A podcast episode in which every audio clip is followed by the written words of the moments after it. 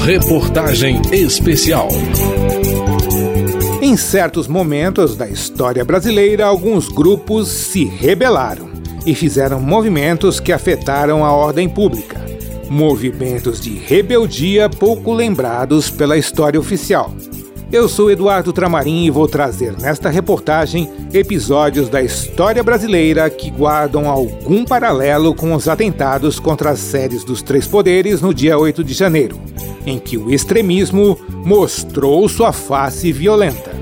Na segunda parte da reportagem, eu abordo a legislação existente para coibir crimes de intolerância política.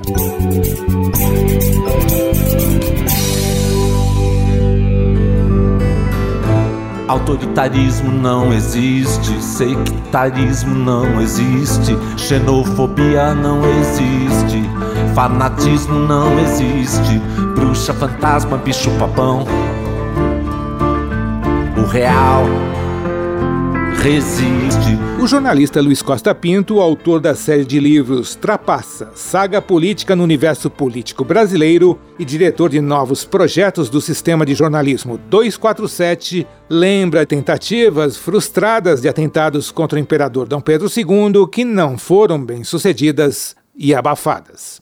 Na opinião de Costa Pinto, o país nunca viveu em sua história uma cena tão conflagrada no âmbito das divergências políticas como se tem hoje. Nunca. Na história brasileira, o ápice dessa divergência foi o dia 8, um dia que a gente pode dizer com absoluta convicção foi um dia da infâmia, o dia da grande infâmia que se viveu no Brasil. Por quê? Porque foram invadidas as sedes dos três poderes da República. Em tempo algum, a divergência política se deu para desconstituir o poder ou a democracia representativa. Ele acrescenta que a conflagração teve raízes dentro do próprio sistema político que permitiu que o discurso golpista fosse acalentado.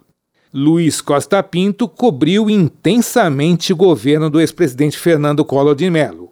Ele aponta para algumas semelhanças com o de Jair Bolsonaro. Os apoiadores de Bolsonaro se pareciam muito com os apoiadores do Collor, sem dúvida. Agora, o apoio popular que o Collor tinha não era tão fanatizado quanto o apoio popular que o Bolsonaro demonstrou ter, porque o Bolsonaro dividiu o país. Ele tem algo entre 20% e 25%, que é o que você pode chamar de extrato do bolsonarismo raiz. O Collor não tinha isso. Já a professora de História do Brasil da Universidade Federal Fluminense, Márcia Carneiro, afirma que o Brasil republicano teve dois episódios chamados de intentona. A intentona é uma tentativa de golpe que não teve sucesso. A chamada intentona comunista, que os comunistas chamam de levante comunista, que foi em 35, que se deu em três quartéis, Rio de Janeiro, Natal Recife, uma tentativa de tomada do poder a partir dos quartéis e com o Partido Comunista Brasileiro. Temos também a chamada intentona integralista de 38, foi tentativa de tomada do Palácio Guanabara. Os integralistas, com alguns liberais, tentaram tomar o palácio, onde moravam a família do Vargas, chegaram aos jardins do palácio. O irmão do Vargas chamou a, o exército, né, chegou, o general Dutra, né, que era ministro do exército, inclusive levou um tiro na orelha nessa ocasião, e mais integralistas foram impedidos de entrar no palácio, né? A família ficou salva dentro do palácio. Mas ali no jardim do palácio foram fuzilados nove integralistas. Isso no dia 11 de maio de 38. A professora destaca que esses movimentos eram organizados politicamente, ao contrário da intentona do dia 8 de janeiro, que, segundo ela, não tinha definição doutrinária. De um lado conflitos políticos descambam para ofensas morais ou até mesmo físicas, há de outro lado uma legislação para coibir crimes cometidos por intolerância política. A Constituição assegura a todos os cidadãos brasileiros os direitos de associação, de expressão e manifestação de pensamento.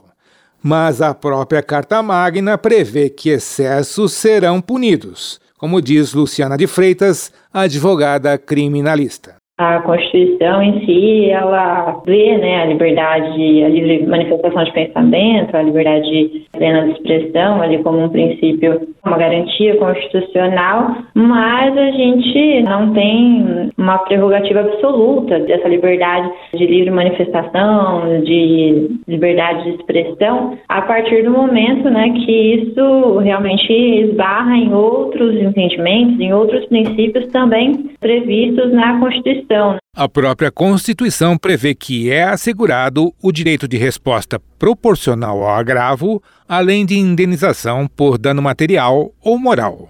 O Código Civil prevê pena de indenização a toda pessoa que, por ação, omissão, negligência ou imprudência, provoque dano a outra pessoa.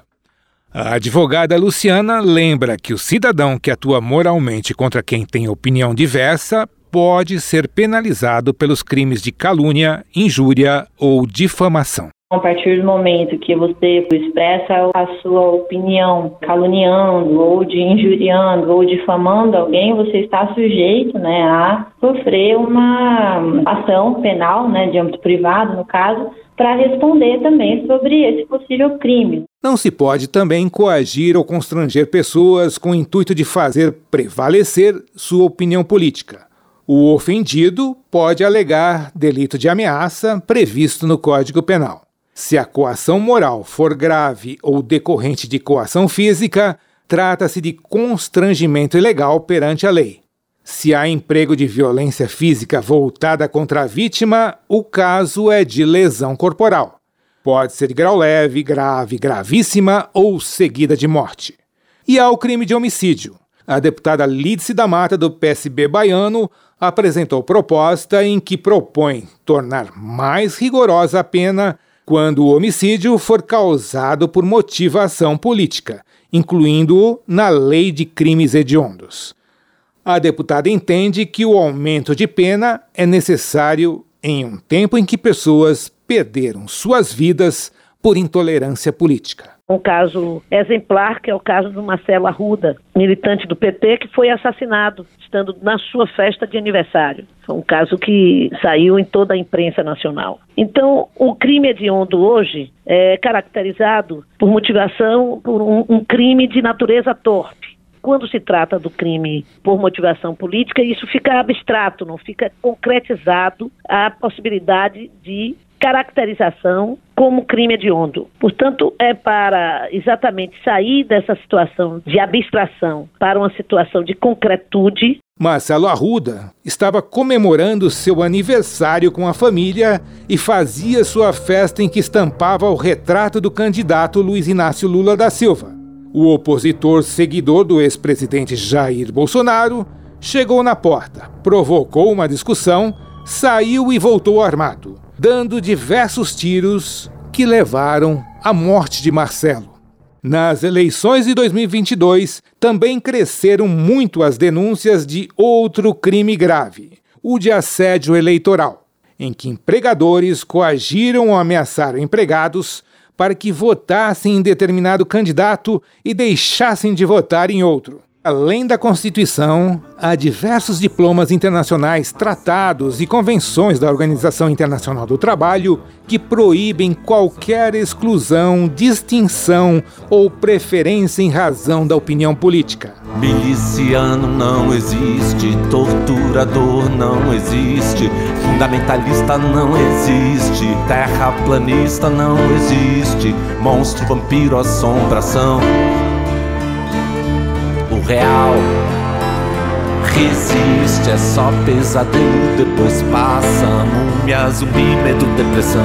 Não, não, não, não.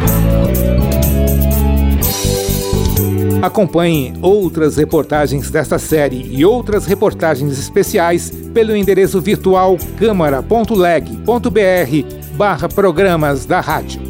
Esta reportagem especial teve produção de João Paulo Florencio e Cristiane Baker, trabalhos técnicos de Tony Ribeiro, reportagem de Eduardo Tramarim e edição de Cláudio Ferreira.